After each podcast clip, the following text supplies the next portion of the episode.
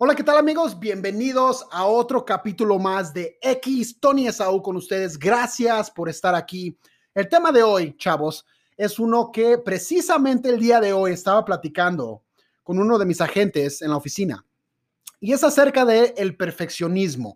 Esta gente que dice ser perfeccionistas, que siempre están tratando de mejorar las cosas, de prepararse, de que todo salga a la perfección. Entonces estaba teniendo una conversación con este agente y me estaba comentando, este agente se llama Juan Carlos, y Juan Carlos me comenta que él en su vida es una persona muy perfeccionista y él tiene cierto plan de marketing que quiere desarrollar para poder crecer su negocio. Entonces yo, escuchando uh, lo que él me comentaba, me decía, Tony, es que yo tengo todos estos planes, quiero hacer videos, quiero hacer un podcast, quiero hacer un montón de cosas uh, y necesito la ayuda de otra persona para que todo salga bien, porque yo soy una persona perfeccionista.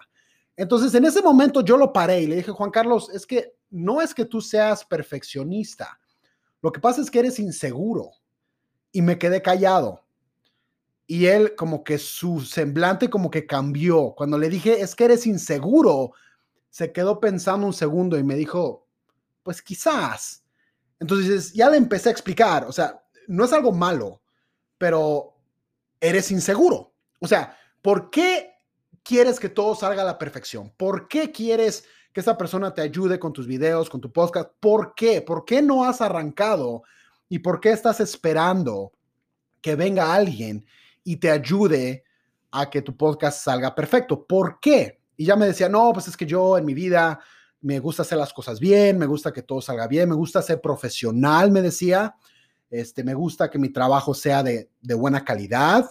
Le digo, todo eso está bien, pero cuando hablamos de calidad, la calidad de cualquier proyecto, de cualquier video, lo que tú estés haciendo, la calidad de eso siempre va a ser subjetiva, o sea, no es objetivo, es subjetivo. Lo que eso quiere decir es que cada quien va a tener una opinión diferente sobre lo que estás haciendo. Y yo siempre pongo el ejemplo este, de la película más cara de, la historia. Si yo les preguntaría a ustedes, ¿cuál creen ustedes que ha sido la película más cara de la historia? Muchos quizás dirán los Avengers, quizás otros dirán Star Wars, ah, un Avatar, quizás un montón de películas vienen a la mente, pero en realidad la película más cara en la historia es la última película de los Piratas del Caribe. Se llama Pirates of the Caribbean creo que se llama On Dark Tides, algo así. El chiste está que esta película costó casi medio billón, billón con B, con B de burro, con B de burrito de dólares el poder hacerlo. Entonces es, es la película más cara de la historia. Y lo interesante es que si tú te pones a ver los reviews de esta película, son pésimos. De hecho, Ah, existe un website que se llama Rotten Tomatoes, que es ah, un sitio en donde los críticos critican, vaya la redundancia, ¿no? Los críticos critican a las películas y le dan un, ah, un puntaje, un porcentaje de 0 a 100, 100 siendo el mejor, 0 siendo el peor, de qué tan buena es esa película. Entonces, esa película de los Piratas del Caribe, del Caribe, del Caribe, sacó un 33% en Rotten Tomatoes, lo cual es pésimo. De todas las películas de los Piratas del Caribe es la más baja, o sea, es la película más cagada de todas y fue la más cara. Luego pongo el ejemplo de una película, quizás ustedes la vieron en su momento, no sé cómo se llama en español, pero en inglés se llamó The Blair Witch Project. Ah, fue una película que salió en los noventas que espantó a medio mundo y esa película la hicieron con solo 60 mil dólares, que si hablamos relativo a el presupuesto de otras películas es muy poquito dinero, o sea, 60 mil dólares. Las películas de Disney se gastan eso en galletas, los güeyes. O sea, 60 mil dólares no, es nada cuando hablamos de presupuestos para películas de taquilla fuertes. Bueno, el chiste está que si tú ves ese mismo website de Rotten Tomatoes y tú buscas The Blair Witch Project, tiene casi 80%. O sea que fue un éxito total, una película que ganó premios y lo hicieron con 60 mil dólares. Entonces, ¿cuál es la diferencia? Imagínate entre Disney, que tiene todo el dinero del mundo, o sea, literalmente presupuestos ilimitados, medio billón de dólares con B de burrito. Y la otra película, The Blair Witch Project, con muy poco presupuesto, ningún actor reconocido, mala calidad. ¿Por qué la más barata tiene buenos reviews y la más cara tiene reviews pésimos?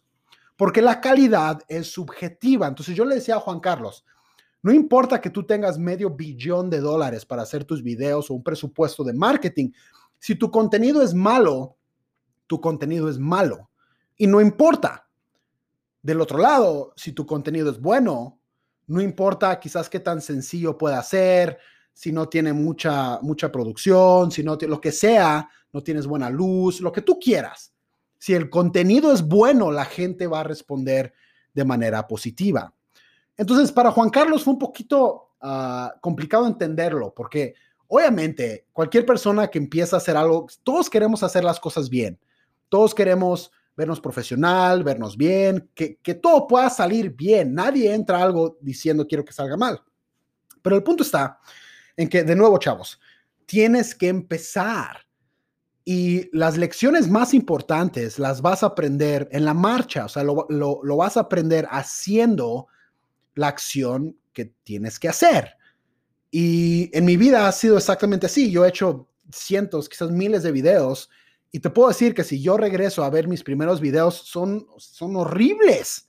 Para mí ahorita, o sea, no los puedo ver. Honestamente, no me gusta verme en los primeros videos que hacía. Igual en los podcasts, al inicio hablaba completamente diferente, era muy aburrido. Quizás ustedes piensen que soy aburrido ahorita, no lo sé pero sí ha habido una mejoría de cuando empecé ahorita. La cosa es que si nunca hubiera comenzado, pues nunca hubiera tenido ese progreso de donde empecé hasta ahora. Y seguramente voy a seguir ah, aprendiendo y voy a seguir mejorando con el tiempo. Pero si es que tú te detienes porque siempre te quieres preparar, porque siempre quieres aprender más, porque, porque sientes que te hace falta algo, estás perdiendo el tiempo y estás cometiendo un gran error. Porque si hay alguien que tiene esa, ese, ese motor de empezar y hacer las cosas, aunque no sea perfecto, y ellos arrancan en lo mismo que tú, y tú te quedas esperando la perfección para arrancar, te digo que la otra persona te va a ganar aunque tenga menos talento que tú. Aunque tenga menos talento que tú, te va a ganar porque para el momento en que tú empieces a arrancar, esta otra persona ya se fue. O sea, ya, ya, ya, ya se fue. Entonces tienes que ser muy cuidadoso de caminar esa línea, esa cuerda floja entre preparación y perfeccionismo. O sea, inseguridad. La preparación sí es necesaria hasta cierto punto. Y lo he dicho repetidas veces. Si no sabes de lo que estás hablando, si no tienes idea de nada, pues sí, obviamente no va a funcionar. Necesitas tener un fundamento real de, bases de conocimiento para que puedas hablar o desarrollar cierto tema. Pero una vez que ya tienes esa base, arranca. Tienes que empezar, tienes que hacer algo. Y de hecho, estaba mensajeando con, unos güeyes, y digo güeyes porque pues, estaban medios molestos, sobre un post que puse ah, en Instagram sobre el tener mucho cuidado de no convertirte en un estudiante eterno. O sea, hay gente que siempre está estudiando, siempre va a conferencias, paga un friego de lana para ir a, seminarios, mentores, hacen de todo y nunca arrancan, nunca empiezan ese negocio que están tratando de aprender. Y lo que te puedo decir de nuevo, en mi experiencia, todo lo que yo he podido aprender de emprendimiento, de marketing, de videos, de contenido, todo, si lo ponemos en un porcentaje, yo creo el 80% lo he aprendido haciendo y el otro 20% sí, obviamente, de lo que estudio, de lo que leo, de mis mentores, sí tiene un valor, pero es mucho más valioso lo que he podido aprender haciendo que, que, que estudiando o aprendiendo, ¿no? Entonces, creo que tienes que tener mucho cuidado de no caer en esa trampa del perfeccionismo, porque de nuevo, no es más que inseguridad disfrazada. Y hay gente que ahí se queda toda la vida, literalmente toda la vida se queda preparándose para algo estudiando, saben un chingo de cosas, pero no hacen nada. Y el conocimiento no aplicado no sirve, o sea, no sirve para nada. Si el conocimiento no se aplica, no sirve y se pudre.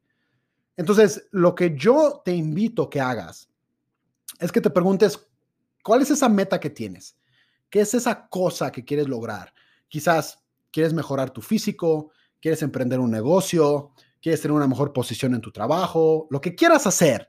Y pregúntate, ¿estoy tomando las acciones cada día para llegar ahí? ¿O soy un estudiante eterno? Y hay gente que se muere estudiando y pasa una vida y nunca logró nada porque siempre se estuvo preparando por algo que nunca llegó. Y eso es verdaderamente triste. Entonces no dejes que te pase y comparte este podcast con ese güey que conoces que se la pasa en seminarios, que se la pasa leyendo, que se la pasa estudiando y no hace ni madre, porque si no hace nada, así se va a quedar. Y eso es triste.